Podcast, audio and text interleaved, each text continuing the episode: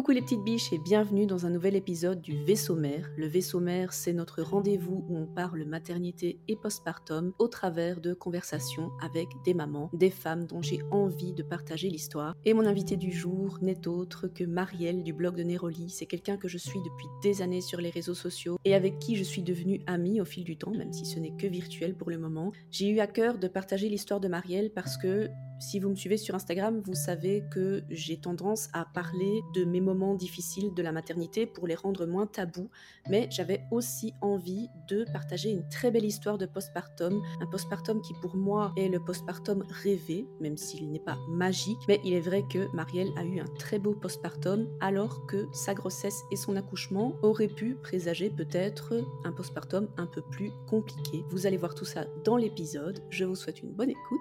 J'espère que ça vous plaira. Bonjour Marielle. Bonjour Harmonie. Merci beaucoup d'avoir accepté euh, de venir à mon micro, mon, mon micro tout neuf.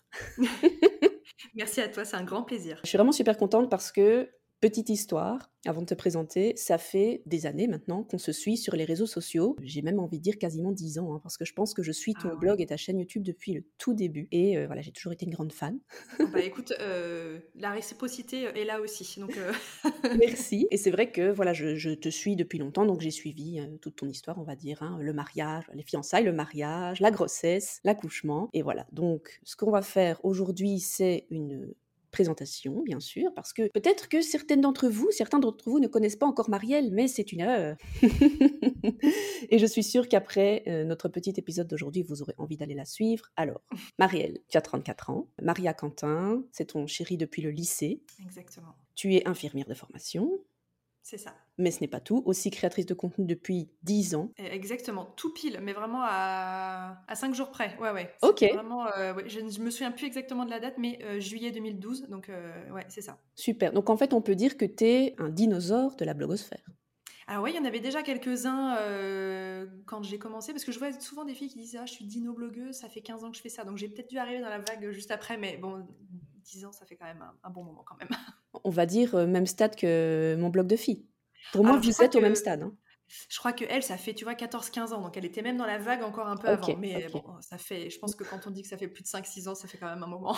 Oui. Tu, es- tu, es tu es dans les- la fondation. Tu vois, vraiment la, la base de la blogosphère. Euh, donc, infirmière, mais ça fait un an, tout pile aussi, je pense, plus ou moins, que tu as mis ta, ta carrière, euh, ton job d'infirmière en pause pour te consacrer à la création de contenu. C'est ça, Tu viens aussi de sortir un guide sur la ville d'Annecy parce que tu vis à Annecy.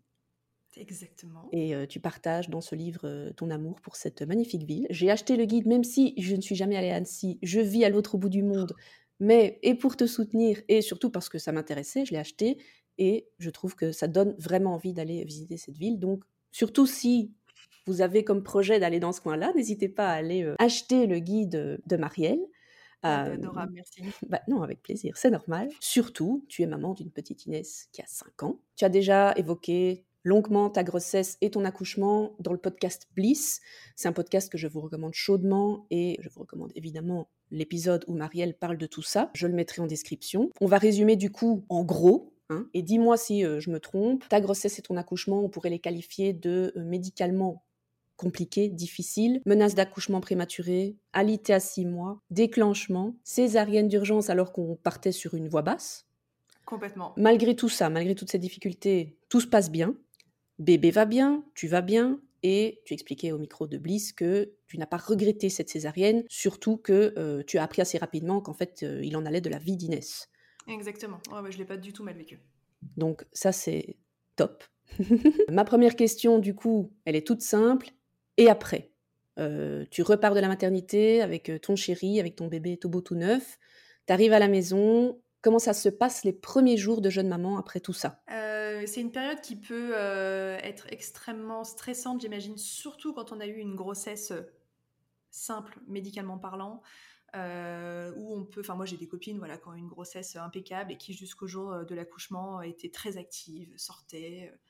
Euh, avaient des activités euh, tout à fait habituelles. Et puis du coup, bah, moi, c'était pas mon cas. Ça, ça faisait quand même trois mois que j'étais allongée chez moi. Donc moi, vraiment, le postpartum, je, je, je le rêvais.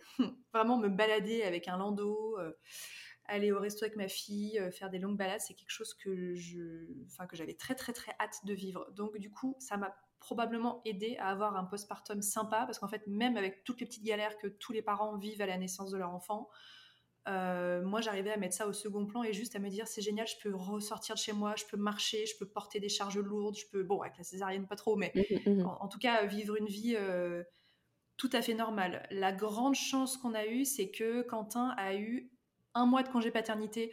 Bon, enfin bref, c'est un peu compliqué, mais il a changé de boulot à ce moment-là, entre les congés, la reprise du nouveau boulot. On est vraiment euh, restés tous les trois à la maison pendant un mois. Euh, avec ou sans césarienne, franchement, un mois euh, à trois, c'est vraiment pas du luxe. Mmh euh, il se trouve qu'avec la césarienne, c'était très confortable aussi parce que ça lui a permis de, bah, de, gérer le bain, voilà, qui est par exemple quelque chose qui est compliqué quand on a mal dans le bas du ventre, se pencher en avant, s'accroupir au sol, etc. C'était quand même quelque chose d'un peu douloureux. Et on pouvait compter l'un sur l'autre, tu vois, se partager la nuit en deux. Enfin, c'était hyper, hyper agréable. Donc pour nous, ça s'est très bien passé, mais voilà, grâce à, à tous ces petits facteurs. Mmh mmh Et mmh, du coup, ça, c'était, c'était chouette, évidemment. Mon Dieu, parfait. J'ai mon chat qui est en train de s'installer dans la poussette du petit. Vas-y, fais-toi plaisir. C'est, le cirque, c'est le cirque chez nous, c'est le cirque. Tout va bien, tout le monde connaît Pintou, Pintou ASMR. Ça ne m'étonnerait pas qu'il, vienne ronronner sur le micro. Mais voilà. Euh, oui, donc ça, c'est vrai que un mois à la maison, comme tu dis, euh, c'est pas du luxe. Hein. C'est même, bah, quand on y pense, on se dit c'est rien du tout. Ouais. C'est, enfin, c'est plus que la majorité des hommes, mais un mois, un mois, ça passe comme ça en fait. Quand ah bah moi, j'ai l'impression que ça a duré trois jours, hein, donc ouais, ouais, carrément. C'est quand même pas du luxe, mais j'ai conscience que ça n'était pas le cas dans la majorité des situations familiales, donc non, non, on a mesuré cette chance quand même. Donc tu dis que ça c'était, c'était aussi et surtout très bien au niveau aide pour le bain et tout ça, pour, pour les nuits. Donc ça, c'est vraiment, enfin c'est vraiment, c'est aussi à cause de la césarienne, on va dire, qui effectivement est, il y a, y a une cicatrice, il y a des douleurs, il y a tout le côté récupération physique. Est-ce que, même si tu l'as bien vécu cette césarienne, est-ce que il y a eu au niveau mental, au niveau voilà de, ouais, de ton humeur, de ton état d'âme, euh, un, effet euh, par rapport à ça? Est-ce que tu as, euh, est-ce que tu t'es, est-ce que as eu le baby blues? Est-ce que tu as, ressenti un peu de la tristesse malgré le fait que tout se soit bien passé? Alors, de la tristesse, je je sais pas, je pense pas. Le baby blues, en tout cas, oui, je m'en souviens très très bien. Mmh Donc ça, je sais que j'y suis passée. moi, pour donner une petite idée, je suis ce qu'on appelle un cœur de pierre. Je ne pleure jamais. Je, j'ai, alors, j'espère que c'est toujours assez difficile de, s'auto-analyser, mais je, je, suis d'une humeur assez égale. Je n'ai pas de crise de larmes. Je ne fais pas particulièrement d'anxiété. Donc euh, voilà, j'ai une humeur assez, assez constante. Quand je suis très très très très heureuse ou extrêmement triste, il peut m'arriver de pleurer, mais pas beaucoup plus. Je me souviens d'ailleurs pas de la dernière fois où j'ai pleuré. Et euh, à la maternité, j'ai écrit un mot aux équipes pour les remercier. J'ai écrit un mot pour la salle de réveil et le bloc opératoire, donc euh, suite à la césarienne, et puis un mot pour l'équipe ensuite de couche. Et en écrivant ce papier, donc en marquant merci pour vos bons soins, enfin un truc assez standard, je le pensais réellement, hein, je l'ai fait avec le cœur, mais voilà, quelque chose que les équipes peuvent recevoir. J'ai une, larme qui est coulée sur le papier et je me suis dit, mon Dieu, mais euh, qu'est-ce qui se passe, Marielle? Qu'est-ce qui se passe? C'est pas ah du, tout, du tout ton style. Donc j'ai été extrêmement émotive. Et donc on était à J, euh, j'ai accouché le jeudi à 23h45 et je suis repartie le mardi, je crois. Ah oui. On était à J6, J5, 6. Et euh, j'étais prise d'une émotion, mais j'avais, tu sais, la, la, lèvre inférieure qui, oh qui tremble comme ça. Mais pour tout et rien, c'était vraiment extrêmement étrange. Et euh, j'ai dit à Quentin, va donner. Donc, je lui avais demandé d'acheter des, des friandises, je sais plus ce que c'était, des bonbons pour les équipes. Et je lui ai dit, va leur donner. il m'a dit, bah non, vas-y, toi. Enfin, entre guillemets, c'est à toi de le donner quand même. Et j'ai dit, je ne vais pas y arriver tellement j'étais dans une émotion euh, complètement débordante. Bon, spoiler alert, j'ai réussi à, à prendre sur moi à l'offrir aux équipes. Et euh, en l'offrant, donc j'ai fondu en larmes. Et Quentin a regardé une des sages-femmes en disant Je sais pas trop ce qui lui arrive. Et la sage-femme a dit Oh là là, c'est que le début. voilà, donc on était déjà, euh, tu vois, dans de bonnes dispositions pour la suite. D'accord. Mais donc c'est surprenant pour toi. Ah ben pour moi c'était c'était vraiment très surprenant. Je dis ça alors que tu vois j'ai des copines, je les emmène au cinéma dans un film un peu émouvant, elles vont chialer dans les dix premières minutes. Voilà. Ah oui mais moi je suis comme ça. très ah surprenant. moi ça me ressemble pas du tout. Et puis ça, a continué quelques jours, alors pas six mois, hein, mais pendant euh, deux trois jours où je trouvais que euh, les petits tracas, le, moindre souci que je pouvais me faire pour Inès prenait des proportions un peu démesurées. Mmh ça a duré peut-être, voilà, tout confondu, ça a dû durer une semaine, mais je me suis rendue à la pharmacie pour lui acheter des tétines pour son biberon parce que je trouvais qu'elle n'arrivait pas à téter comme il faut et je me suis entendue dire à la pharmacienne donnez-moi tout ce que vous avez. Ouais. Et la pharmacienne m'a dit, je vois que elle a été adorable, elle a pris du temps. Elle m'a dit, je vois que vous n'allez pas bien, vous en êtes à un stade où c'est compliqué. Je pourrais tout à fait tout vous vendre, genre stratégiquement, euh, elle, elle s'en sortira très très bien. Mais elle m'a dit, je ne vais pas faire ça parce que vous n'en avez pas besoin. Donc, je vous donne ça, vous essayez. Si ça va pas, vous le ramenez, on pourra échanger. Mais je oh, je vais pas tout vous vendre. Enfin bref, un amour quoi. Mais voilà, j'étais dans une sorte de de, flou et puis je prenais des décisions euh, très bizarres et puis le moindre, la moindre contrariété, le moindre stress euh, était un peu démesuré. Et c'est là que c'était chouette d'être à trois mmh pendant un mois parce que Quentin, du coup, lui, il était complètement avec ses capacités, quoi. Je veux dire, il était beaucoup plus raisonné que moi, beaucoup plus cartésien. Il n'avait pas ce, surplus d'émotions euh, qui était là, quoi. Donc c'était très confortable de l'avoir aussi pour ça. Et c'est drôle en fait ce que tu dis parce que du coup, toi, ça t'a vraiment surprise ça, ça a dû vraiment être un, choc, dans le fond, ce, changement de, comment tu te sentais, de comment tu réagissais même aux choses, alors que, comme tu dis, s'il y a des gens qui sont euh, plus à pleurer au quotidien, au quotidien, espérons non, mais plus sensibles, on va dire, sans dire que tu es insensible, euh, vont peut-être ressentir moins fort cette vague. Mais là, c'est classiquement le, baby blues. Euh, voilà. Et, et, pour moi, le baby blues, c'était euh, plus voilà une tristesse ou une mélancolie. Euh, et moi, j'ai jamais ressenti ni tristesse ni de mélancolie.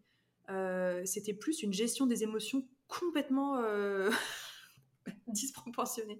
Je, je, me suis jamais sentie triste parce que le baby blues, on en parle assez. Hein. Enfin, et d'ailleurs, on en parle assez, mais pas dans les bons mots, ni dans les bons termes, ni dans les bonnes mesures. Euh, c'est d'ailleurs difficile aussi de dire est-ce que c'est une dépression postpartum ou est-ce que c'est un baby blues? Il y a beaucoup de gens qui vont mettre ça sur euh, voilà ah c'est les hormones. Oui, mais parfois c'est beaucoup plus grave que ça. Bon, moi je peux le dire avec le recul que la dépression postpartum je l'ai absolument pas subie. Mais voilà, le baby blues c'est pas juste euh, avoir une larmichette au coin de l'œil et puis être un peu triste quoi. C'est un, mélange d'émotions puis une difficulté à, ouais, à raisonner un peu correctement aussi. du coup, dans ma situation, c'était temporaire et peu euh, important, donc euh, ça n'a pas posé de problème, mais en tout cas, il faut se préparer un peu à ça. Mais dans le fond, c'est très intéressant ce que tu dis parce que tu avais ton partenaire qui était là pour maintenir le cap entre guillemets et être entre guillemets la voix de la raison ou euh, le mec qui savait penser. Ah mais non mais c'est ça. Le mec qui, qui, avait les idées claires pendant que toi, tu étais en fait submergé par ce changement d'hormones, la, la, chute d'hormones après l'accouchement, et la fin de la grossesse et tout ça. C'est quelque chose qu'on ne peut pas maîtriser. Et comme tu dis, le baby blues, on en parle, mais pas spécialement, c'est pas spécialement bien expliqué. On va euh, mettre euh, tous les mots, on va dire, du postpartum sur le compte du baby blues. Mais rappelons quand même que si ça dure plus de 15 jours, je pense, là, il faut commencer à aller voir le médecin, à en parler à quelqu'un, parce que, je le répète, ce n'est pas normal. Le baby blues, je pense qu'on est quasiment toutes à y passer. Mmh. C'est une réaction, en fait, de notre corps, mais il faut pas laisser traîner euh, si ça ne va pas. Ça, Exactement. Je sais bien que c'est mon, c'est mon cheval de bataille de dire euh, faut pas laisser traîner. Il faut le dire aussi. Alors après, je pense que les, les professionnels, ils sont de plus en plus euh, vigilants. Je pense à la sage-femme, par exemple, nous, qui est venue à la maison plusieurs fois par la suite, autant pour voir Inès que pour me voir moi, vu que j'avais voilà, les points de la césarienne, etc. Bon, j'ai eu d'autres petites complications. Et justement, pendant cette phase de baby blues intense, euh, elle a sonné à la porte, Quentin a ouvert la porte et elle a dit tout va bien? Et j'étais en train de pleurer sur le canapé. Il a dit je sais pas ce qui se passe. et elle l'a pris dans un coin. Elle a dit ce qu'elle traverse, c'est tout à fait normal. En revanche, euh, je vous alerte, faut pas que ça dure, mmh faut pas que ça soit trop intense. Euh, et c'était une femme absolument adorable. J'avais son numéro de portable, je pouvais l'appeler. Je l'ai jamais fait, mais je, je savais que je pouvais l'appeler quand j'avais besoin d'elle. Et euh, bon, voilà, donc moi, ça s'est extrêmement bien terminé et c'était un, baby blues très léger et qui n'a pas duré longtemps, mais mmh elle, elle était, je la sentais très vigilante euh, vis-à-vis de ça, autant euh, vis-à-vis de moi que vis-à-vis de Quentin pour lui dire, vous aussi, vous êtes là pour m'alerter s'il y a quelque chose mmh qui ne va pas. Ça, c'est rassurant. Ouais, très très rassurant. Et du coup, ça m'amène à une autre question qui est aussi en rapport avec, dans le fond, les hormones, le corps et tout ça, la question de l'allaitement. toi, tu n'as pas allaité. Est-ce que c'était un choix dès le départ? Est-ce que tu t'es dit non, ça m'intéresse pas ou je verrai bien? Et comment tu l'as vécu du coup, le fait de ne pas allaiter, même au niveau physique? Mmh Alors, c'est quelque chose qui m'a jamais tenté avant d'être enceinte, pendant la grossesse. C'est voilà, j'ai jamais eu forcément, euh, j'ai pas eu ce besoin viscéral de voilà cette envie d'allaiter viscérale. Pendant la grossesse, je me suis dit, je me laisse quand même le choix de changer d'avis, euh, tu mmh vois. Euh, en salle de naissance, je sais pas, tu vois, si Inès peut-être s'était dirigée vers mon sein, peut-être que j'aurais envisagé les choses différemment, j'en sais rien, mais en tout cas, je m'étais pas trop renseignée, alors plus par curiosité, puis aussi parce que au travail, euh, j'étais donc infirmière en salle de réveil, je m'occupais de patientes qui avaient des césariennes, donc euh, j'ai jamais été dans, voilà, j'ai jamais été sage-femme, j'ai jamais travaillé en service de maternité, mais c'était une question qui pouvait se poser, donc j'étais assez quand même documentée sur, euh, sur le sujet. Mais une fois que j'ai accouché donc par césarienne sous anesthésie générale et que je me suis mmh réveillée complètement ensuquée en salle de réveil, je me suis dit, bon, bah, de toute façon, non, c'est pas dans mes projets. Mmh euh, donc, ça, ça, a réglé le problème. Et euh, Inès a tout de suite eu un biberon que Quentin lui a donné parce que moi, donc, je n'avais même pas, j'avais, j'étais tellement endormie que mes bras ne bougeaient pas. Donc, je n'aurais peut-être même pas physiquement pu allaiter ou alors très difficilement. Mmh Bref, avec le recul, moi, j'ai absolument aucun regret. Et pourtant, je reste pro-allaitement. Alors, il y a des gens qui vont trouver que c'est complètement délirant, mais moi, j'invite toutes les femmes qui souhaitent allaiter à essayer d'allaiter à se renseigner parce que c'est pas aussi simple que ça peut paraître. Ça a beau être la chose la plus naturelle du monde, c'est pas si facile que ça. Mmh et euh, je ne dirai jamais qu'un biberon c'est mieux qu'allaiter. Et comme je ne dirai jamais qu'allaiter c'est mieux qu'un biberon non plus, mais faut vraiment foutre la paix aux femmes et les laisser faire euh, ce qu'elles veulent. Moi, j'ai jamais reçu de, de, critiques, de, choses virulentes à ce sujet-là. Je sais pas si c'est parce que j'ai eu de la chance, je sais pas si c'est parce que j'ai pas laissé la porte ouverte aux critiques, mmh mais on ne m'a jamais, jamais fait de réflexion à ce sujet-là. On m'a jamais dit Ah, ah donc euh, t'allaites pas. juste le gynéco qui m'a sorti genre euh, Ah, vous n'allaitez pas, avec un air un peu euh, surpris, mais terminé, ça s'est arrêté là. Et j'ai pas de regret parce que ça a permis à Quentin de trouver sa place en tant que papa très facilement. Je ne dis pas qu'un père ne trouve pas sa place dans un allaitement, mais dans, votre situation, voilà, ça, s'est très très bien passé comme ça. Et moi, j'ai été très heureuse de le voir donner un biberon. J'étais heureuse aussi de retrouver une certaine indépendance que j'avais perdue du coup pendant la grossesse parce que mhm. j'étais alitée. D'un point de vue logistique, ça m'a absolument pas posé de problème de laver des biberons, d'acheter du lait en poudre. Euh, voilà. Et aujourd'hui, ma fille va extrêmement bien. Donc, euh, bien sûr. J'ai vraiment aucun regret. C'est aussi un bon point que tu soulèves là quand tu dis hein, je, me demande euh, si j'ai pas les, enfin j'ai pas laissé la porte ouverte en fait aux critiques. Ça, c'est quelque chose que j'adore parce que on ne se connaît que d'internet dans le fond, mais je pense que voilà, à force de se suivre, on se connaît un peu. Et euh, moi, je te vois comme quelqu'un qui sait ce qu'il veut. Tu, tu, sais mmh. ce que tu veux, tu es, euh, tu te laisses pas marcher sur les pieds. C'est ta personnalité et même, mais plutôt, même la, la femme la plus affirmée du monde peut totalement euh, avoir sa, force de caractère qui tombe en miettes quand elle devient mère, parce que tu es pétri de doutes, parce que tu ne sais pas si tu fais bien, parce que dans le fond, tu espères toujours avoir un petit conseil pour qu'on te dise oui, c'est la bonne chose que tu fais. Et c'est là, en fait, qu'on risque de se laisser euh, prendre par les critiques, de se laisser atteindre. Et il y a des gens, malheureusement, qui s'engouffrent là-dedans, qui voient mmh. le, manque de confiance et qui vont se dire, «Hum, alors ils vont en rajouter une couche. Mais si on est bien dans ses baskets et si on, on est sûr de son choix et qu'on dit, voilà, moi, c'est comme ça, sans mmh aucune agressivité, juste ah ben non, moi j'allaite pas. Bah dans le fond, les gens ils ont pas de, ils ont rien en fait, ils ont pas de matière à aller creuser. Donc ça, je trouve ça super intéressant parce que en tant que jeune maman, surtout la première fois, la première fois que tu deviens maman, en fait, tu, peux totalement perdre tous tes moyens et du coup essayer de te raccrocher à toutes les branches qu'on te donne, mais malheureusement, toutes les branches ne sont pas bonnes à prendre. Donc mmh. ça, encore une fois, c'est le petit moment conseil de l'épisode. Ayez confiance en vous parce que il n'y a pas d'autres personnes à part les parents du bébé qui peuvent savoir ce mmh. qui est le mieux pour le bébé et surtout pour eux. Mmh. Toi, c'était ton, ton choix et mmh tu l'as vécu comme ça et tu l'as choisi. Enfin, tu l'as choisi, tu as choisi ton choix. Et, euh, et l'important, c'est ça en fait. Parce qu'il y a des gens qui regrettent, il y a des gens qui ont été mal informés. Mais tant qu'on est à l'aise dans son choix, tant qu'on est droit dans ses bottes, c'est ça le plus important. et, euh, et, du coup, au niveau physique, parce que ça, c'est, tu vois, moi j'ai allaité. Et du coup, je n'ai pas dû prendre de médicaments pour arrêter la montée de lait. Je ne sais pas trop comment ça se passe en fait. Qu'est-ce que, qu'est-ce que tu as vécu toi? Alors, le, le, fameux médicament pour couper la montée de lait, il est très controversé, il est bourré d'effets secondaires et je mmh. crois qu'il n'est quasiment plus donné à ce jour. Il se trouve que moi, dans la maternité où j'étais, il était donné à certaines femmes et que moi, j'ai eu trop de... Bon, je rentre pas dans les détails, mais j'ai eu trop de soucis médicaux pendant et après la grossesse pour qu'on accepte de me le donner parce que ça aurait pu entraîner d'autres euh, problèmes. Donc, euh, on m'a proposé de l'homéopathie. Le problème, c'est que je n'y crois absolument pas. Donc, je l'ai prise parce que je me suis dit, bah, maintenant que tu es là et qu'on te la propose, mmh bah, ne fais pas ta tête de turc et accepte. Donc, j'ai accepté l'homéopathie. Ensuite, il faut absolument pas stimuler la poitrine pour lui faire comprendre qu'un enfant s'y intéresse. Donc, on conseille de porter un soutien-gorge un peu, un peu trop serré euh, il se trouve que moi j'avais un soutien-gorge qui avant la grossesse était un peu serré, un soutien-gorge de sport. Donc après la grossesse, autant te dire qu'il était deux tailles trop petit. Donc je l'avais glissé dans la, dans la valise sur les conseils de la sage-femme, je crois. Ça, c'est pas un truc que j'ai inventé moi-même. Donc c'est la sage-femme qui a dû me le dire. Et je l'ai porté euh, voilà, toute la journée. Et je crois que je le portais la nuit aussi. Je me vois même le laver dans le lavabo de la maternité. Euh, voilà, pour, pour, vraiment, on peut aussi se tu sais, se strapper, se mettre une bande autour de la poitrine, voilà, pour euh, serrer la poitrine. Ça n'a pas empêché la montée de lait de mon côté. Elle est arrivée à... C'était d'ailleurs c'était assez rigolo parce que elle est arrivée à J2, J3. La Sacha m'est rentrée dans ma chambre. Je lui ai dit j'ai les seins qui vont exploser, ça me fait très mal. J'ai même fait un peu de fièvre mmh euh, mmh derrière. Bon, moi j'ai eu à peu près tous les soucis médicaux possibles et imaginables. Et elle m'a dit c'est vraiment pas de chance parce que la, voisine, euh, enfin votre voisine de la chambre d'à côté rêverait d'allaiter et elle n'a pas de lait. Donc vraiment, euh, j'avais, moi j'aurais pu nourrir, je pense, l'intégralité des enfants de la maternité. Prenez, prenez. voilà. Donc là à nouveau, il faut surtout pas faire comprendre au corps qu'il faut produire du lait, donc il faut pas voilà vider les seins ou autre. Mmh donc la sage-femme m'a dit bah, appelez votre mari et demandez-lui de vous amener de, de, vous acheter un chou.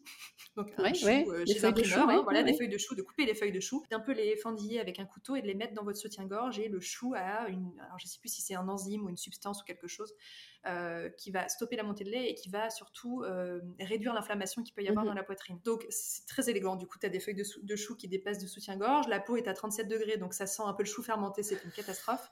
Mais c'est extrêmement efficace. Je les ai gardés peut-être 24 heures, même pas, peut-être 12 heures, et ça a été très efficace. Et la sage-femme m'a dit Ah, vous avez de la chance, votre mari vous a acheté du chou. Et j'ai commencé à de la chance? Elle m'a dit ah, parce que je le propose à, toutes les femmes qui ne souhaitent pas d'allaiter, mais euh, le mari prend pas le temps de le faire. Pardon? Moi, un coup de pied dans le cul, il serait allé chercher les feuilles de chou. Non, mais, et c'est là aussi que tu te rends compte de l'inégalité euh, des, chances, entre guillemets, euh, après l'accouchement. Enfin, moi, j'ai dit à Quentin, tu achètes un chou? Bah, il a acheté un en courant, mais oui. Voilà, et il est venu à la maternité avec le chou. Enfin. Terminé. Et euh, voilà, donc ça, c'est un conseil. Alors, je pense que les sages-femmes le, prodiguent assez facilement, mais mmh c'est une méthode complètement naturelle. Et puis bon, puis après voilà, euh, ça rentre dans l'ordre. Hein, euh, la montée de lait, enfin le corps comprend qu'il y a, certes il y a une montée de lait, mais que derrière il n'y a pas d'enfant à nourrir, donc mmh mmh la production de lait s'arrête. Et donc voilà, il n'y a probablement pas la fatigue associée à l'allaitement. Bon, moi j'avais la fatigue de la de la césarienne. Alors tu vois, je sais pas si même j'aurais réussi à faire un peu la, la mmh différence entre les deux, surtout l'anesthésie générale. Etc. Et puis, euh, bon, nous, on est tombé sur un modèle d'enfant, à la loterie des enfants, on est quand même tombé sur un modèle sympa, euh, qui mangeait très bien, euh, toutes les 4 heures la nuit. Donc, elle mangeait à 20h, à minuit, à 4 heures du matin et à 8 heures. Ça a duré pendant un mois. Et après, elle a dormi 6 à 8 heures de suite. Magnifique. C'était le rêve absolu. Incroyable. Et j'adore parce que naturellement, en fait, je ne sais pas si dans ma tête, je me suis dit que ça allait amener certains sujets comme ça en cascade, mais j'allais te parler du sommeil justement parce que ah ben voilà. on sait à quel point, mon Dieu, on sait à quel point le manque de sommeil peut être euh, terrible. je ris intérieurement parce que, mon Dieu, Seigneur. Oui, je sais que ça n'a pas été de mince affaire. Euh, moi, j'ai un modèle qui, euh, s'il le pouvait, ne dormirait pas. En fait, tous, les, tous les jours, Marielle, il me dit Pourquoi je dois aller dormir, maman? Ah le sommeil. Il est, inépuisable. Il est inépuisable. Donc voilà. Mais je sais que toi, tu as effectivement eu le gros lot au niveau dodo. Donc, est-ce que, un, est-ce que tu penses que euh, ça t'a aidé aussi dans ton postpartum parce que tu te sentais plus reposé Mais malgré tout, on sait que le sommeil n'est jamais vraiment acquis. Est-ce qu'il y a eu des périodes quand même où tu as manqué de sommeil? Est-ce qu'il y a eu des périodes, tu vois, de régression? On parle souvent des mmh régressions des 3, 6, 9 mois. Est-ce qu'il y a eu des moments comme ça où tu disais, ouf, là, ça me met vraiment un coup? Alors, euh, moi, je fais partie de ces gens qui disent que quand on dort bien et que donc son enfant dort bien, tout va bien. Mmh et, je suis persuadée de ça. On peut avoir un enfant euh, avec du reflux, des coliques, euh, qui pleure pour X ou Y raison, qui a tel ou tel souci, à partir du moment où l'enfant dort et que donc, par extension, les parents dorment, tout est possible. on surmonte n'importe quoi. Et du coup, moi, j'ai surmonté tout parce que je dormais la nuit. Et le sommeil, moi, c'est un peu compliqué parce que c'est quelque chose de très important pour moi à la base. Je, mon mari dit souvent que j'ai une passion pour le sommeil, mais et qui est un truc qui est pas trop euh, ancré dans nos façons de vivre actuelles, ou quoique ça a tendance à changer, mais il y a quand même des gens qui, ont, euh, qui disent avec beaucoup, avec beaucoup de fierté, moi je dors 4 heures toutes les nuits, je m'en sens très bien. C'est la hustle culture. Exactement. Faut toujours être en train de faire quelque chose, c'est FOMO, tu vois, c'est dormir ben, euh, un peu Adam, quoi. À quoi ça sert de dormir voilà. Et moi, c'est un truc qui me dépasse complètement. Et alors, moi, je n'ai aucune honte à dire que je suis la plus heureuse quand je dors 8 heures par nuit. Et que mhm. j'ai manqué de sommeil pendant ces 12 dernières années, 13 dernières années avec mes études. Et que ça a été pénible à vivre vraiment, je, moi, le manque de sommeil me rend, me rend dingue. Alors, mmh. j'ai heureusement, alors est-ce que c'est euh, grâce à mon métier, la faculté de, pouvoir euh, vivre correctement avec un sommeil un peu carencé. Je peux dormir 4-5 euh, heures et passer une journée correcte derrière. Mais je connais les désastres que le manque de sommeil peut entraîner sur la vie en général. Et vraiment, pour moi, le sommeil, c'est quelque chose de très précieux. Donc, quand je suis tombée enceinte, je me suis dit, bon, et eh ben, ma vieille, maintenant, va falloir te préparer parce que quand même, des enfants qui dorment extrêmement bien dès la naissance, c'est quand même pas courant. Mmh et ça, je mmh pense qu'il faut vraiment le dire. Je fais partie des chanceux. Mais moi, j'ai pas de honte non plus à dire que j'ai entre guillemets éduqué ma fille vers un, bon sommeil vraiment volontairement. Mmh et c'était peut-être égoïste, peut-être pas. J'en sais rien, mais en tout cas, je le vis très très bien. Et moi, c'était vraiment un objectif qu'elle dorme euh, correctement dès le départ. Et euh, j'ai tout fait pour. J'ai eu la chance parce que ça a fonctionné. Mais euh, moi, j'ai fait partie de ces enfants qui, euh, de ces parents qui ont réveillé leur enfant sur les coups de 22-23 heures pour les forcer à manger. On s'entend bien, hein oui. mais pour peut-être lui changer la couche, pour la stimuler, pour essayer de lui donner à manger, pour que derrière, on ait tous 5-6 heures de sommeil d'affilée. Mmh mmh voilà. Et j'ai pas honte de le dire. Et donc, on a eu beaucoup de chance parce que ça s'est extrêmement bien passé, qu'elle a toujours très très bien dormi. Mais voilà, si les parents dorment bien et que l'enfant dort bien, franchement, tout est surmontable. Mmh oui, je pense que c'est primordial en fait. Sans sommeil, on meurt, hein, mmh. disons-le clairement. Et mmh, sans sommeil, ou en tout cas avec une, carence de sommeil qui, peut voilà, devenir de plus en plus grande au fur et à mesure des semaines, on devient fou. Moi, je suis quelqu'un, sans, sans m'en vanter, mais c'est vrai que je peux faire une nuit de 5 heures et être OK. En fait, je pense qu'Adam tient un peu de moi. et voilà, j'aime pas trop. Si, j'aime bien dormir, mais je veux dire, j'ai pas besoin de 8 heures pour être en forme. Mmh mais par contre, le fait de ne pas décider de quand je dormais ou de quand on me réveillait, ça c'est fatal. Mmh Donc, en arriver à se dire, moi je vais faire en sorte de mettre toutes les chances de mon côté dans le fond, et même si tu partais déjà avec un bébé qui avait l'air plutôt cool, à l'amener à faire un plus gros euh, laps de temps, on va dire, endormi, mmh mais merveilleux, bien sûr. Et encore une fois, tu fais ton choix en âme et conscience. Tu ne le fais pas en disant oh là là, qu'est-ce que je fais à mon bébé? Non, ça t'a bénéficié. Elle, euh, je pense qu'elle est euh, impeccable, belle, intelligente, euh, drôle, charmante. tu vois, elle a, elle a rien manqué, elle a manqué de rien avec cet arrangement que vous avez fait. Et si le résultat, ça a été que Quentin et toi, vous étiez plus reposés, de meilleure humeur, plus patient. C'est ça aussi le résultat. Et, puis ça, ça, du coup, c'est une réaction en chaîne derrière. Mmh C'est-à-dire qu'on éduque des enfants pour, euh, je sais pas, euh, euh, on les éduque, tu vois, par exemple, pour l'apprentissage de la continence, pour apprendre à manger. Moi, je, je, l'ai aussi éduqué pour qu'elle sache s'endormir seule, mmh pour qu'elle sache se rassurer. Je dis je, mais voilà, je, dis beaucoup je dans tout l'épisode, mais Quentin aussi, hein. Oui, oui bien sûr. sauf qu'il n'est pas là pour en parler, mais vers voilà, euh, le fait de savoir se rendormir seul, de lui créer un, climat pour s'endormir qui soit facilité, de ne pas trop ritualiser le coucher pour qu'elle puisse s'endormir ailleurs qu'à la maison, et à la fois de lui trouver des choses très rassurantes qu'on puisse déplacer en dehors de la maison pour toujours créer le même, rituel tous les soirs de, euh, tu vois, quitter une soirée chez des amis quand elle était toute petite en disant il faut qu'elle aille dormir dans son lit, puis des gens qui te disent ah elle pourrait très bien dormir ici. Eh ben non. Mmh voilà, ça c'est des choix. Hein. Alors du coup, je ne critique absolument pas les parents qui font dormir leur enfant dans un landau euh, au fin fond d'une pièce où il y a du bruit, mais nous c'était voilà toujours garder le même contexte, les mêmes horaires à peu près, etc. Et euh, c'est peut-être des sacrifices à certains moments, mais finalement ça paye aussi parce qu'aujourd'hui à 5 ans, Inès, euh, je, ne me souviens pas de la dernière fois où je me suis levée la nuit pour aller la voir. Mmh très très vite, elle a su s'endormir seule, se rendormir seule la nuit, se réveiller sans jamais avoir ce besoin viscéral de sortir de son lit. Euh, de faire des siestes qui soient cadrées dans la journée, de quel est un, temps de repos voilà, qui soit nécessaire pour pouvoir s'épanouir dans d'autres activités, etc. Et puis après, on rentre aussi dans le cercle vertueux. Plus un enfant dort et plus il redormira encore derrière. Ah oui, ça c'est hein? quelque chose. Euh, rien, mais... Ça n'a pas l'air ça n'a pas l'air logique comme ça. C'est ça, c'est ça. Parce que beaucoup de gens vont dire ouais, mais ne lui fais pas faire de sieste, tu verras, il ira dormir plus tôt. Non.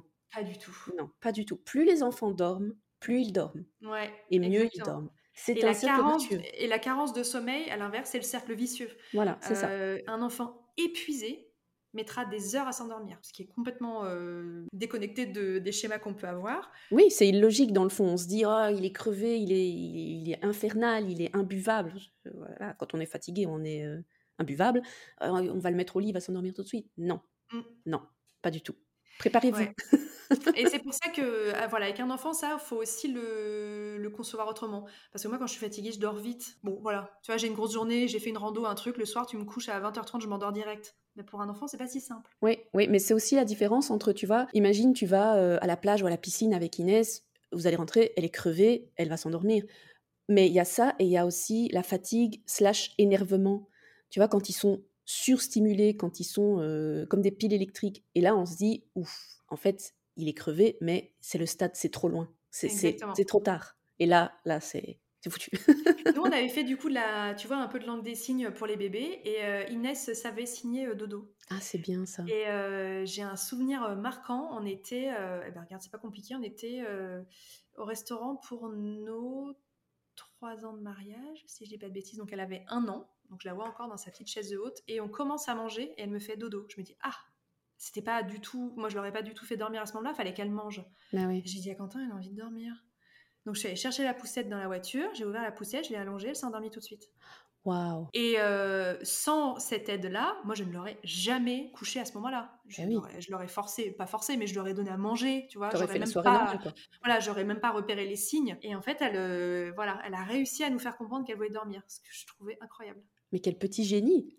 Ah oui, non, alors franchement, non, elle est- je, tu vois, je dis ça, elle est pas plus intelligente qu'une autre, hein. Oui. Mais la Ah, langue mais des elle a, signes, elle a communiqué. ouais, la langue des signes, c'est un truc qui nous a vraiment tiré d'affaire sur pas mal de choses. Mhm. Pareil, pour signer qu'elle avait faim, à des moments, tu disais, mais elle n'est pas censée avoir faim, il est 14h, elle a mangé ce midi. Bah oui, mais Ouais. des fois, il y a des pics de croissance, des trucs, Bien sûr. t'échappe complètement. Bien sûr.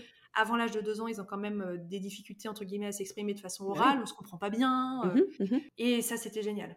Ah oui, ça j'imagine. Ça, ça c'est vraiment... euh, pour moi, le- la langue des signes euh, qu'on apprend au bébé, c'est une révolution dans la communication. Aussi parce que je pense qu'on est une génération qui a plus envie de, de communiquer avec ses enfants, peut-être que nos Ah, parents et complètement. grands-parents. Ouais. hein. Euh, donc on- peut-être on fait plus attention aussi aux signaux. Mais alors le fait, oui, Adam, il signait encore, je sais plus si c'est comme ça Ouais. ou comme ça, parce que c'est différent en anglais et en, en français. Ah, ok. Euh, oui, c'est attention. Ici, c'est deux trucs. ah bah oui, voilà. Voilà. Et encore, ou oui, euh, mer- bah, merci, manger, des trucs comme ça. Ouais. Quand il parle pas encore, tu te dis, mais c'est magnifique, j'arrive Ah à c'est communiquer avec génial. mon enfant. Et ça, ça enlève aussi une frustration qui peut être tellement présente dans les premiers mois. Bon, les premiers mois, évidemment, ils savent pas encore signer, mais même la première, la deuxième année, Ouais, ça arrive on super dit vite. que le, le postpartum dure trois ans, donc euh, c'est quand même une grosse période où on peut accumuler fatigue, frustration, colère et euh, Exactement. à, à cause de tout ça, parce qu'en fait, on peut pas vraiment communiquer avec un tout petit bébé et puis avoir ce genre de, d'outils. Je trouve ça super. Et ma question suivante, c'est par rapport au boulot. Tiens, est-ce que donc quand est-ce que tu es retournée travailler? Après combien de temps? Et comment tu l'as vécu? Est-ce que tu, encore une fois, dans, dans la même veine que voilà, j'étais alitée pendant des mois, puis il y a eu la césarienne, puis le postpartum. est-ce que tu avais envie, est-ce que tu avais envie de reprendre ta vie active, dont le boulot? Est-ce que tu as quand même eu un pincement au cœur? Est-ce que du coup Inès a été à la crèche? Alors moi, le premier souvenir que j'ai, c'est ma maman qui m'avait dit Je te souhaite d'avoir le même bonheur que moi d'être mère au foyer ». Et je me suis dit « Ah !» Donc tu vois, genre, quand elle m'a dit ça, Inès avait peut-être un mois ou deux, je me suis dit « Ah, moi je me vois pas du tout mère au foyer ». Et alors, no offense pour celles qui le sont, mais moi je, du me- je ne me voyais pas mère au foyer. J'ai trouvé que c'était très épanouissant de voilà d'être avec elle euh, toute la journée, de m'occuper d'elle, de la voir grandir, etc. Mais j'avais très envie de reprendre mon métier, que j'aime toujours euh, autant aujourd'hui, même si je ne l'exerce plus, mais que donc j'aimais beaucoup à l'époque aussi. Et euh, je travaillais donc comme infirmière en Suisse, dans le canton de Genève dans lequel je travaillais. J'ai eu la chance d'avoir 16 semaines de congé euh, Oh. maternité, donc quasiment Bien. 4 mois. Mhm. Et dans ma clinique, il était assez facile de glisser derrière un peu de congé euh, payé et puis aussi un peu de congé sans solde, si on le souhaitait. Donc si on pouvait se passer d'un mois de salaire, je crois que c'était un mois de salaire, on pouvait quand même pas faire beaucoup plus que ça, parce qu'après le service a besoin de toi. Donc moralité, j'ai fait donc les 16 semaines, j'ai rajouté deux semaines de vacances et j'ai dû prendre un mois de congé sans solde. Résultat, Inès est née le 30 mars et j'ai repris le boulot euh, mi-septembre. Et on a eu la grande chance d'avoir une place en crèche pour laquelle j'ai euh, lutté le mot est faible. Pendant des semaines, j'ai harcelé la dame au téléphone, surtout que j'étais alitée, donc j'avais rien d'autre à faire. donc je l'ai appelée à peu près tous les jours en lui disant Je suis désespérée, je n'ai pas de solution de garde pour ma fille, que faire? Et au bout d'un moment, elle m'a dit Bon, d'accord, on vous prend.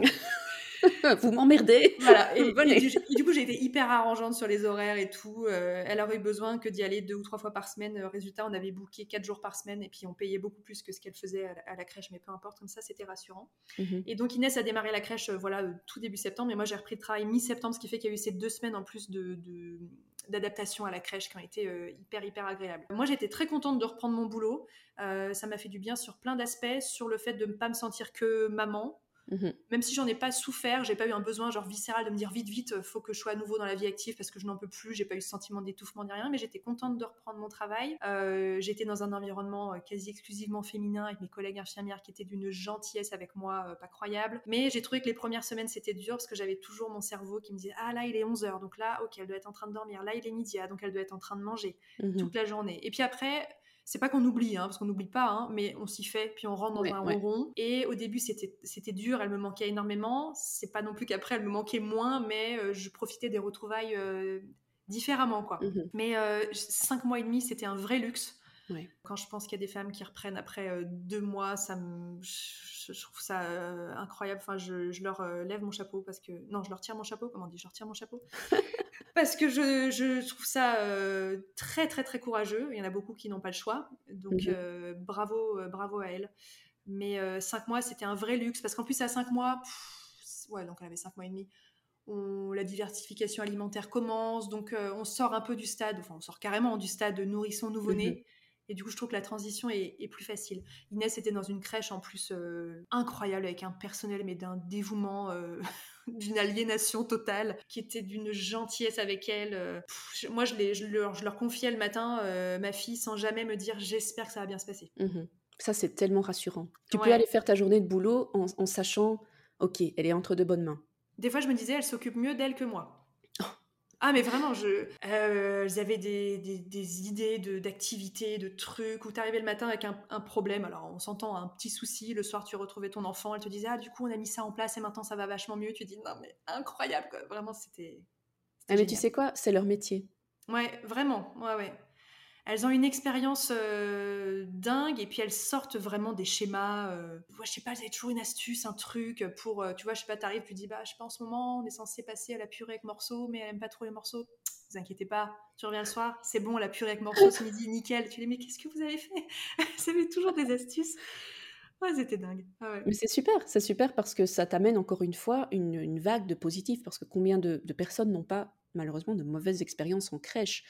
Euh, donc ça, ça, ça, amène euh, à de l'apaisement, à te dire, ben, ma fille est bien, elle passe de bonnes journées. Quel soulagement de pouvoir aller travailler comme ça. Ah, C'était génial. Et euh, petit, petite anecdote par rapport aux cinq mois ou même aux deux mois de congé maternité, savais-tu que les États-Unis, c'est un des deux seuls pays des Nations Unies qui n'a pas de congé maternité obligatoire? Ah, Du tout. Donc en fait, c'est au bon vouloir de chaque employeur. Aïe, aïe, aïe. Donc si tu accouches un vendredi et que ton employeur te dit non, euh, le lundi, tu retournes au boulot. quoi. Super. À ah moins de, démissionner ou de prendre peut-être le peu, le peu de congés sans solde ou congés payés que tu as, parce que ici c'est vraiment. T'as déjà pas grand-chose dans l'année, donc, euh, donc voilà, pour te dire quand même que je vais dire, peut-être que la France et la Belgique sont pas au niveau des pays scandinaves hein, ou même du Canada qui a un an de congé maternité, mais par rapport aux États-Unis, euh, vous êtes bien. C'est déjà, mieux. Alors dans la Suisse, c'est un peu disparate, mais en tout cas dans le canton de Genève, ouais, 16 semaines, j'ai trouvé que c'était, euh, c'était très très très bien. J'ai appris ça récemment. Hein, mmh. dans toutes mes, toutes mes lectures euh, sur le postpartum et je, bon, voilà on va pas partir sur le débat des États-Unis mais il y a quand même pas grand chose qui va c'est bien triste. Mais du coup, euh, ça aussi, c'était une question que je trouve euh, sympa à poser. C'est Quentin euh, a été là le premier mois. Après, ben voilà, il a repris le travail. Puis toi, tu as pris le travail. Inès est allée en crèche. Est-ce que, au niveau de vos parents, amis, famille, est-ce que voilà, il y a des gens qui prennent parfois le relais? Est-ce que vous pouvez compter sur les grands-parents éventuellement pour garder Inès? Est-ce que tu penses aussi que, si oui, ça t'a aidé, encore une fois, à ben, pouvoir souffler un peu, pouvoir aller faire du shopping ou aller au ciné ou que sais-je? Complètement. Et tu vois, je, des fois, je me projette dans. Je ne sais pas quand est-ce qu'Inès voudra des enfants, si elle veut des enfants. 25, 30, 35 ans, je ne sais pas. Mais je me dis, si plus tard elle me dit, je déménage à l'autre bout de la France et je vais me marier, je vais avoir des enfants, je pense que je ferai en sorte de rester près d'elle tellement c'est une chance inestimable d'avoir ses parents pas loin. Mmh pour le soutien moral, parce que finalement tu dis à tes parents des choses que tu n'oserais peut-être pas dire à une copine, quoique aujourd'hui les choses changent beaucoup. Et heureusement, la parole se libère et mmh euh, moi, j'ai appelé des copines en disant c'est horrible, j'en chie, j'en peux plus. Ma mère me disait à son époque, c'est pas un truc qui se disait. On disait pas à une copine, mon enfant est infernal, je pleure tous les soirs. on gardait ça pour soi, on avait beaucoup mhm. de pudeur, etc. Donc voilà, déjà d'avoir les, parents pas loin pour ça, c'est génial. Moi, Inès, elle a jamais eu, tu vois, de, de babysitter, de nounou, ni rien. Parce qu'en fait, j'ai, on a quatre grands-parents dans un périmètre de 5 km à la ronde qui euh, sont tous en plus extrêmement disponibles pour s'occuper d'elle, qui la réclament H24 euh, pendant longtemps, ça a été le seul petit enfant de nos deux familles réunies, donc euh, quatre grands-parents qui sont à la retraite. Enfin bref, c'était un, mmh c'est un luxe que, ouais, que je mesure aussi parce que c'est une vraie chance. Et malgré ça, tu vois, parfois je me dis, ah, j'ai peur de déranger et tout. Et ils nous disent, arrête quoi, enfin, on est trop content de la voir. Euh, ils se battent tous les quatre pour euh, se, la, répartir. Enfin, du coup, ça fait trois foyers parce que les parents de Quentin sont divorcés, tu vois. Donc il y, a, trois foyers qui peuvent l'accueillir la, régulièrement. Ce week-end, elle va, elle va chez la mère de Quentin et elle lui a prévu plein d'activités. Euh, Quel bonheur. Oh. C'est génial. Et puis moi, j'ai pas eu la chance de vivre à côté de mes grands-parents. Euh, déjà, je n'ai connu mes deux grands-mères, dont une qui est décédée quand j'étais petite, donc je n'en ai connu qu'une seule, vraiment. Euh, qui vivait à 800 km de chez moi, que j'ai peu vu, avec laquelle je m'entendais extrêmement bien et que j'aurais aimé euh, connaître davantage. Et euh, du coup, voilà, je trouve que c'est une vraie chance aussi pour Inès d'évoluer avec ces générations-là, alors qu'ils parfois font des erreurs parce que, voilà, des, dans, dans, des clichés générationnels ou des, ou des choses ou peu importe, mais c'est une vraie chance de grandir à côté de ses grands-parents et, et je pense qu'elle s'en rend compte. Mmh Puis moi, j'ai eu une éducation, alors pas extrêmement stricte, mais stricte. Mmh et mes parents sont radicalement différents avec ma fille. N'est-ce pas? Comme tous les grands-parents. J'étais la première à me dire bah, ça, c'est pas un truc que je verrais euh, chez moi. Ah ben, on peut manger des Smarties avant de passer à table. Ah ben, bienvenue chez ma maman. C'est incroyable, incroyable. Elle dort, quand elle va chez mes parents, elle dort avec l'un de mes parents. Ok. voilà, moi j'ai jamais eu le droit de dormir avec mes parents de toute ma vie. Euh, et donc ils font voilà, chambre à part la nuit où elle est chez eux.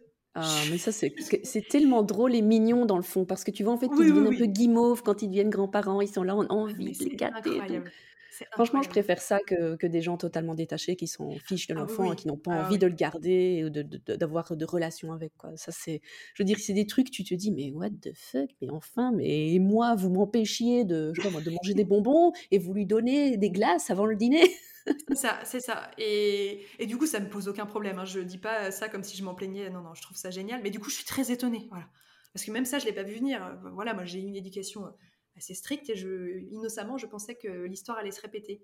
Pas du tout. Alors, ils ont pété les standards euh, complètement, quoi bah tant mieux. On préfère voir ça, on préfère voir ça. Et comme on dit, c'est chez les grands-parents, c'est pas non plus que c'est tous les jours comme ça. À la maison, il y a les règles et les routines et tout ça. Et puis après, c'est la fête quand on va chez papy-mamie, n'est-ce pas? Et les enfants font d'ailleurs très bien le distinguo entre les mmh deux. Mmh ce que Inès se permet de faire, alors je dis pas que c'est une délinquante, mais quand elle est chez mes parents et chez ses autres grands-parents, elle ne le fera jamais à la maison. Mmh et elle se permet de réclamer des choses chez eux qu'elle ne réclamera jamais à la maison. Et en fait, très tôt, hein, elle a 5 ans, mais ça fait très longtemps qu'elle a déjà pigé que l'organisation n'était pas la même des deux côtés. C'est marrant. C'est tellement drôle, j'adore. du coup, on peut dire que globalement, tout s'est bien passé dans ton postpartum. Ouais. Euh, bébé merveilleux. Quelle ah petite merveille, cette petite Inès. Toi, tu t'es senti OK.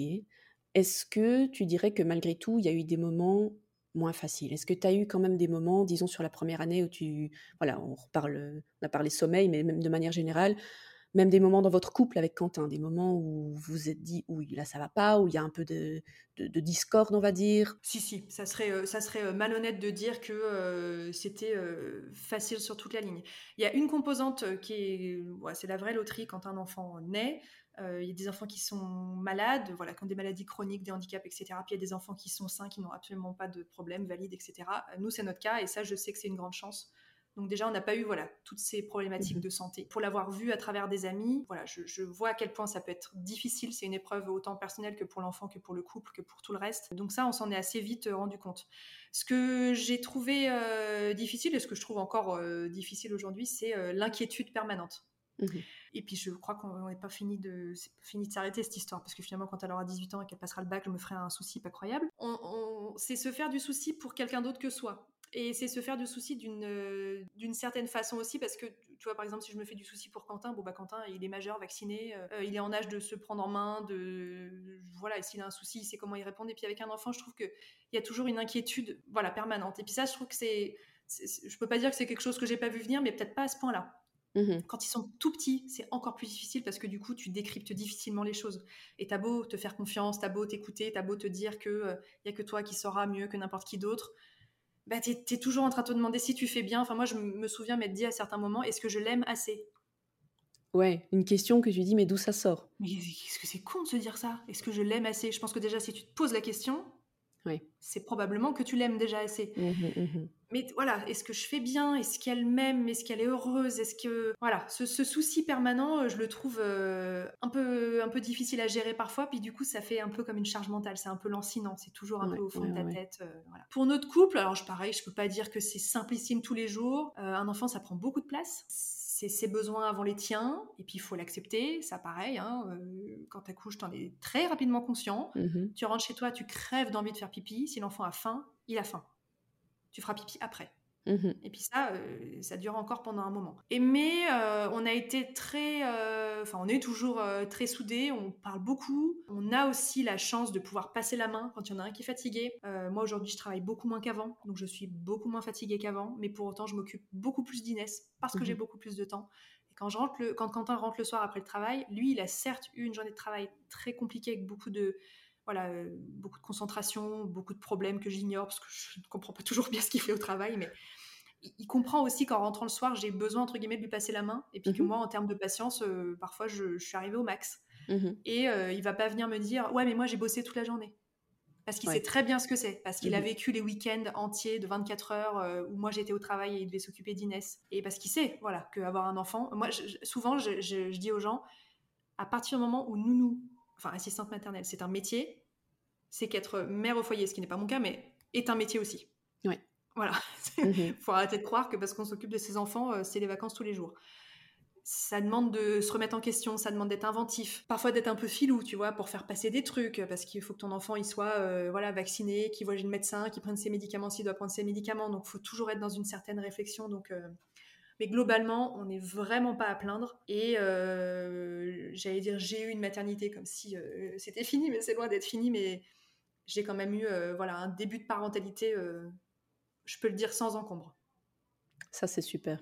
C'est bien parce que ça, ça, ça montre aussi euh, bah, que tout n'est pas noir, hein, euh, que tout n'est pas. Je ne dis pas que tout est noir dans la maternité, mais bon.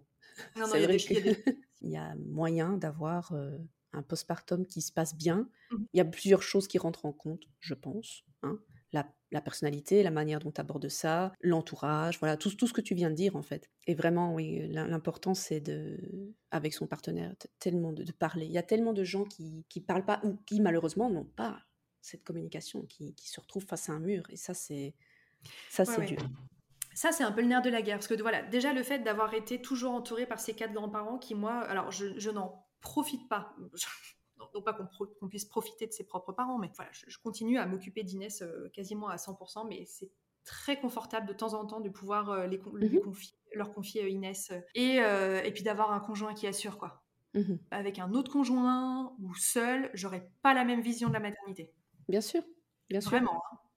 C'est ça, c'est tout dépend vraiment de, de, de ton mode, pas de ton mode de vie, mais de ton, ton arrangement de vie en fait, c'est ça. Complètement, complètement. Parce que, euh, voilà, ça fait partie de cette euh, nouvelle génération, j'ai envie de dire, de papa qui, qui assure. Mhm.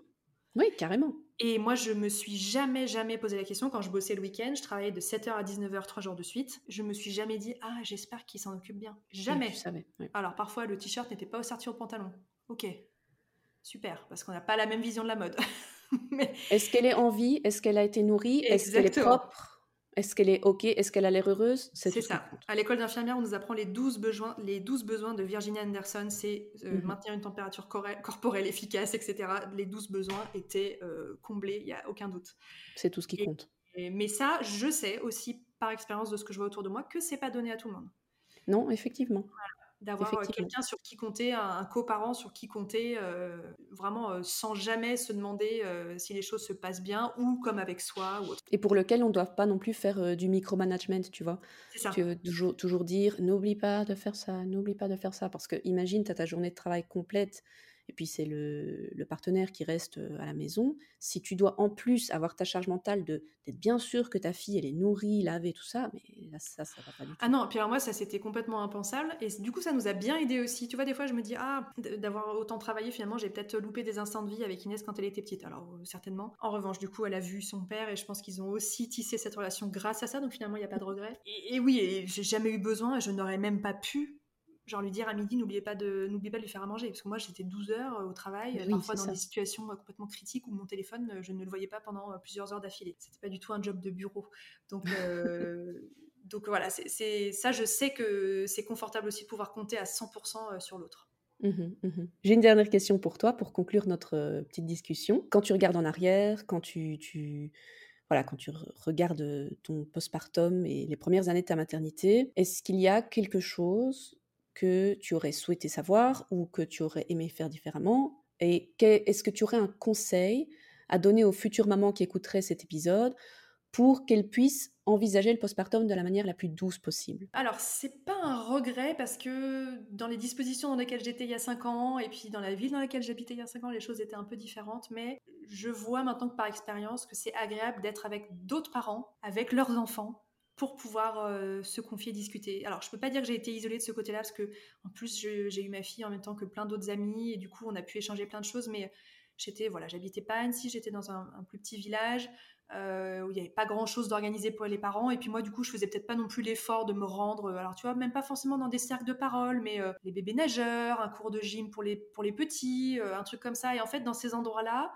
tu lâches du lest, tu apprends des choses, tu, les gens ont toujours quelque chose à, t'apprendre ou euh, tu, calques quelques expériences sur des choses qu'on te dit, tu tisses du lien, tu te rassures et puis tu te rends compte que tu n'es pas seul sur plein d'aspects. Donc mhm. je peux pas dire que je regrette parce qu'à l'époque les choses étaient différentes, mais moi maintenant je vois tout ce qui existe donc dans la ville dans laquelle je suis, à Annecy, qui n'est pas une gigantesque ville, mais qui est quand même une nettement plus grande ville que celle dans laquelle j'évoluais à l'époque. Et je me dis que là, si j'étais maman d'un nouveau-né, ou d'un petit, hein, même de moins de deux ans, il y a plein plein de choses que je ferais pour euh, voilà peut-être pour aller plus vers les autres pour moi me sentir moins seule mais je me suis pas sentie seule non plus à l'époque mais voilà tu vois ce que je veux dire. Et euh, voilà c'est peut-être quelque chose que j'envisagerais euh, un petit peu différemment. Même mhm. des tu vois ma meilleure amie Morgane elle est dans des cercles de parentalité mais en, en, zoom tu vois comme on est là mhm, maintenant. mhm. c'est génial. tu peux rester chez toi en pyjama pas coiffé pas lavé pas maquillé et participer à des choses comme ça avec ton bébé à côté qui, qui braille peut-être un peu et peu importe et euh, voilà, moi, c'est des choses que j'ai pas faites. Alors déjà, je crois que j'en avais pas la connaissance. Je sais même pas si ça existait. On dirait que je parle de ça comme si ma fille avait 30 ans, mais franchement, tu sais, sur les dernières années, oui, il y a beaucoup de choses qui ont changé. Hein. Ouais, il s'est passé beaucoup, beaucoup de choses. Et pourtant, j'ai eu l'impression d'être assez euh, euh, documentée, renseignée, parce que je suis très curieuse de nature et que je suis vraiment ouverte sur plein, plein de choses. Mais voilà, peut-être que j'envisagerais plus des, choses comme ça. Mmh Échanger avec d'autres personnes. Je pense que c'est un peu le l'élément clé, en fait, quand on devient jeune parent, c'est essayer de ne pas s'enfermer, pas que toi tu te sois enfermé, mais ne pas s'enfermer dans une solitude maman-bébé ou papa-bébé qui peut vite conduire à, se sentir mal parce qu'on se sent isolé en fait. Et je sais qu'avec ces dernières années, avec le Covid, il y a eu beaucoup de gens ah malheureusement qui ont été dans ce, dans ce cas-là. Et merci les, les Zooms et les, trucs en ligne d'exister parce que ça, ça permet de casser un peu la barrière, même si on reste chez soi. Mais c'est vrai que, juste pour ma petite expérience personnelle, j'ai eu ce, sentiment de d'isolement pendant les deux, trois premiers mois de la vie d'Adam. Et puis, je me suis forcée à sortir et il y avait un Mommy and Me où il y avait du café, des donuts. Là mais oui, mais génial ça! Et je me suis fait des copines que j'ai encore maintenant et on continue à se voir et nos, nos, nos copains, nos bambins sont copains. Et voilà, et en fait, c'est un engrenage positif. Et alors, quand il y a moyen, quand c'est possible, sortez, essayez de parler et surtout parler avec des adultes. Et alors, ça voilà, si on peut finir du coup sur un conseil, si j'ai un conseil à donner, à la maison, tout est difficile à un moment donné. Il faut sortir de chez soi.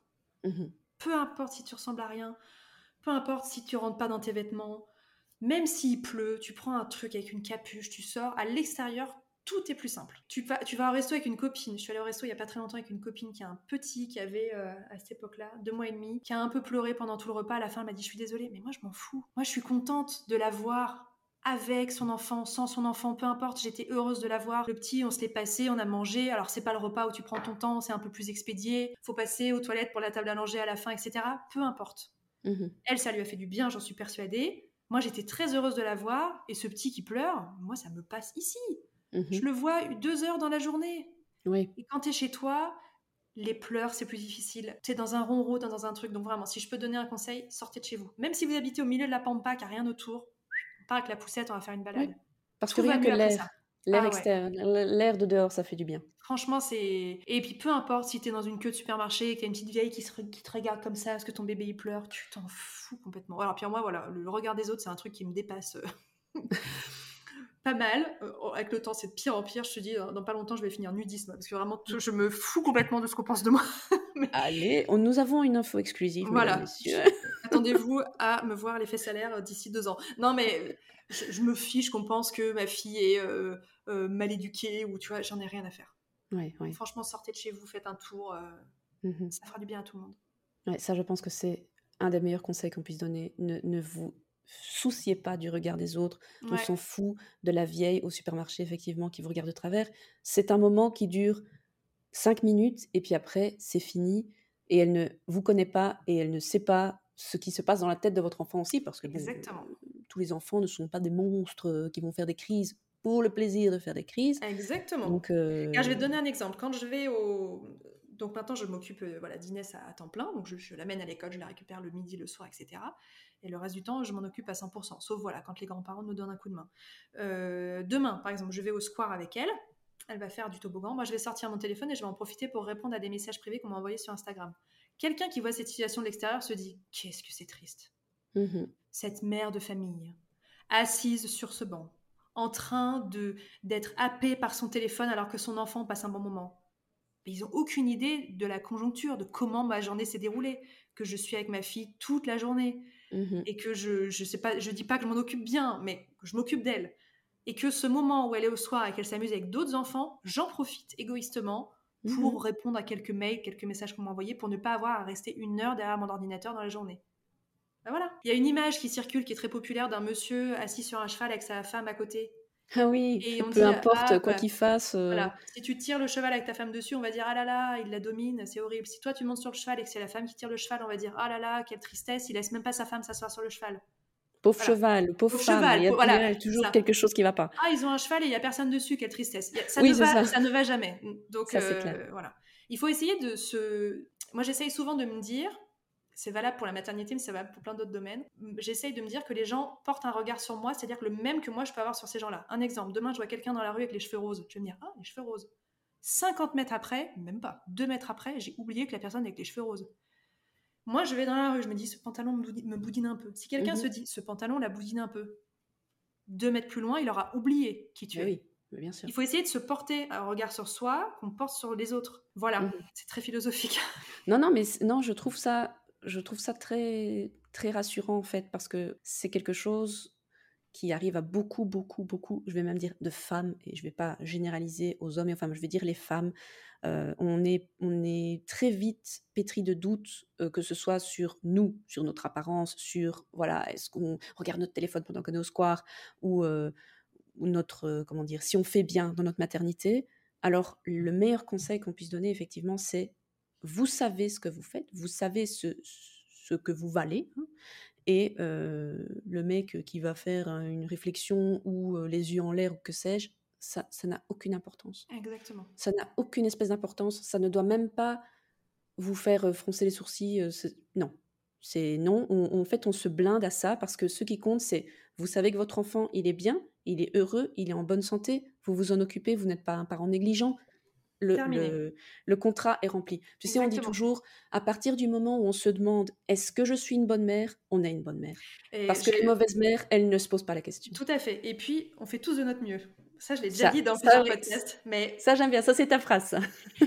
ça, c'est vraiment ma phrase. Mais vraiment, on fait tous de notre mieux. On fait avec Mhm. ce qu'on a, quand on, comme on peut, quand on peut, etc. Et ça, faut en être persuadé. Et on fait tous Oui. des conneries. Hein. Alors là, je suis la Alors, dernière à venir vous dire, moi, je m'occupe de ma fille, mais je lui dédie mon temps. Mais non, mais moi, je fais des conneries tous les jours. hein. Elle me le pardonnera pas, peut-être, oui, j'en sais rien, mais mes parents ont fait des erreurs. J'essaye de ne pas refaire les mêmes erreurs que mes parents, mais moi, j'en refais d'autres. hein. Et puis, c'est le cycle de la vie. hein. Mais bien sûr, mais on est humain de toute façon. Ça, c'est quelque chose aussi euh, qu'il faut bien se mettre dans la tête. C'est que on, on espère, on, on exige même des mères qu'elles soient la sainte Madone, irréprochable, dévouée corps et âme à son enfant. Pitié, quoi. C'est pas ça la vraie vie. Ah non, non. La vraie vie, c'est on a nos humeurs, tout comme nos enfants ont leurs humeurs, les Mm. bons jours, les mauvais jours, les moments fâchés, les moments tristes, les moments chouettes. Et en fait, c'est ça, c'est ça la vie, c'est ça la vie de parents, c'est ça la vie en général, c'est apprendre à composer et aussi à savoir dire, ok, là j'ai pas été cool. Ouais. Ou alors, euh, pardon, c'est vrai que j'étais trop euh, prise dans mon truc, euh, je t'ai pas répondu tout de suite. et, et juste, en fait, encore une fois, je pense qu'on est une génération qui maintenant apprend quand même à se remettre un peu en question et à dire, attends, pause, c'est vrai, il y a une interaction qui se fait, tu cherches mon attention, c'est pour ça que tu cries, blablabla. Il y a, y a une nouvelle manière de- d'aborder les choses. Donc, on Et fait de notre savoir, mieux, effectivement. savoir présenter ses excuses à son enfant, c'est très important aussi. Alors, je blâme pas mes parents, mais moi, mes parents ne m'ont jamais dit excuse-moi. Non, Je, je leur pareil, reproche, je leur reproche pas. Hein. C'est, pas, je suis pas du tout C'est un constat. hein. C'est un constat, voilà. Mais moi, ça m'arrive de dire à ma fille, et à nouveau, je ne dis pas ah, moi, je suis parfaite parce que je le dis, mais je trouve bien de pouvoir Mhm. dire je suis désolée aujourd'hui, c'était pas la forme. J'étais crevée, euh, j'ai mes règles, j'ai mal au ventre. Et les enfants, ils sont dès le plus jeune âge en capacité de comprendre Mhm. que c'était pas votre jour, que c'était pas votre heure, que et ils sont euh, ils sont pas rancuniers. Hein. Non, ça, ça c'est ça c'est le plus le plus surprenant, même je trouve pas surprenant, mais nous, on va s'engueuler avec quelqu'un, euh, même si on n'est pas rancunier, il y a quand même un petit truc, euh, voilà, il a dit ça, mais les enfants ont une capacité de passer à autre chose et de nous aimer, quoi qu'on fasse. Inconditionnellement, ouais, ouais, Et ça, c'est c'est un peu perturbant quand, euh, quand on se rend compte que c'est pour ça qu'il y a des enfants qui ont des parents atroces et qui les aiment quand même Bien de tout leur cœur. Mais je veux dire, c'est vrai qu'il- qu'il- que les enfants très tôt ont la capacité de, de comprendre aussi. Adam, maintenant, si, si je m'énerve, il me dit Maman, tu peux me dire pourquoi tu es fâchée, s'il te plaît Oui, mais c'est génial de pouvoir décrypter ses émotions, euh, de dire, tu vois, moi ça m'arrive de dire Inès, tu vois là, juste 10 minutes pour moi. Oui, On rentre pause. là, je sais pas, par exemple, aujourd'hui, je t'ai emmené euh, faire le manège, le machin, le truc, le machin, là, la copine, le- la piscine, le truc. On rentre à la maison juste pendant 10 minutes. Ouais. Juste, je m'allonge, je vais rien faire de productif et juste, Mhm. ok, pas de problème. Et euh, là, elle a 5 ans, mais il y a 2 ans, je te jure que c'était possible aussi de- Oui. d'instaurer quelque chose comme ça. Mhm. Parce qu'en fait, tu- juste, c'est dans votre euh, normalité. Mm. Tu n'en fais pas tout un, tout un foin, c'est maman est humaine et a aussi besoin de temps en temps d'une pause, d'un break. Et si on modèle ça, en fait, ça devient naturel pour eux. D'où le oui, ok, je sais que maman a besoin d'une pause, ou tiens, maman, tu peux me dire là pourquoi t'es fâchée? Adam, parfois, me dit aussi maman, tu peux me dire désolé d'avoir crié. Tu Mm. peux t'excuser d'avoir crié. Donc, dans le fond, on se, dit, on se dit non, mais attends, mais ça va pas ou quoi? T'as trois ans, tu me dis ça Non, ça veut dire qu'il sait que quand on s'énerve, après, on doit, on doit dire qu'on est désolé, on doit voilà, euh, se, se montrer, euh, je ne sais plus comment on dit, mais dire que, que- voilà, dire pardon, quoi. Mm, mm, mm. Et ça, ben, dans le fond, ça veut dire que le travail est, le travail est bien amorcé, quoi. Tu te dis, ça. ok, c'est bon. Ah, on va, franchement, on va faire des. Je me dis, euh, on va faire des chouettes générations, quoi. Qui sont Ouais, plus au clair ouais. avec leurs émotions, euh, qui sauront euh, voilà, décrypter ce genre de choses et qui, du coup, analyseront mieux les, les émotions des autres aussi. Enfin, moi, j'ai beaucoup d'espoir pour la Ouais. génération d'après. Ce sera drôle de voir euh, comment ça va se développer au fur et à mesure des années. Ouais. Tu sais, dans les années adolescentes, jeunes adultes et tout ça. Exactement. Ouais, ouais. J'ai bien hâte Et voilà, ça. donc euh, un second épisode dans 10 ans. Exactement. en me disant, ma fille est infecte, elle s'est fait des mèches roses, elle a un piercing au nombril. D'où Jésus Non, mais attends, elle dira, mais ma mère, elle est nudiste, alors bon. Ah hein, ouais, euh, après tout, bah voilà. Pff, voilà, franchement, Attends, non, pourra plus- franchement. elle pourra plus rien dire. Voilà. Eh, Écoute, je pense qu'on a fait le tour de tout ce, que, tout ce dont je voulais discuter avec toi aujourd'hui. Bah, euh, C'était très chouette, merci. je suis très contente, euh, super contente d'avoir abordé ce sujet euh, dont on parle pas assez. hein. Ça, c'est le truc. Tu vas avoir de la matière hein, pour les prochains épisodes. Hein. Le postpartum, ma passion. voilà. Mais voilà, je voulais encore une fois te remercier Merci, chaudement. J'ai vraiment apprécié euh, partager ce moment avec toi et je suis sûre que ça aura plu aussi à euh, nos auditrices, auditeurs peut-être. J'espère, hein. j'espère. Voilà. Espérons aussi que les papas, futurs papas, jeunes papas, ou même les hommes en général, peuvent s'intéresser à ce sujet. Mais bien Je sûr. trouve que tout le monde devrait en savoir plus sur le postpartum Et c'est en partageant ce genre d'histoire qu'on va faire avancer la chose et lever le voile sur cette période de la vie. encore une fois, les petites biches, je vous invite à aller vous abonner au compte de Marielle, à sa chaîne, à, aller voir son blog, à aller acheter son livre, s'il vous plaît. merci. et je vous donne rendez-vous pour un prochain épisode tout bientôt. Bye. Ciao. Salut Marielle Et voilà pour cet épisode du vaisseau mère en compagnie de Marielle. J'espère sincèrement que ça vous a plu. En tout cas, si c'est le cas, n'hésitez pas à laisser un commentaire, à laisser un petit like sur la vidéo, à vous abonner à ma chaîne si ce n'est pas encore fait. Ça fait toujours plaisir et ça aide évidemment la chaîne YouTube à grandir et bien sûr, ça m'aidera à faire encore plus d'épisodes comme ça. Je vous donne rendez-vous très bientôt pour le prochain épisode et je vous fais de gros bisous. Bye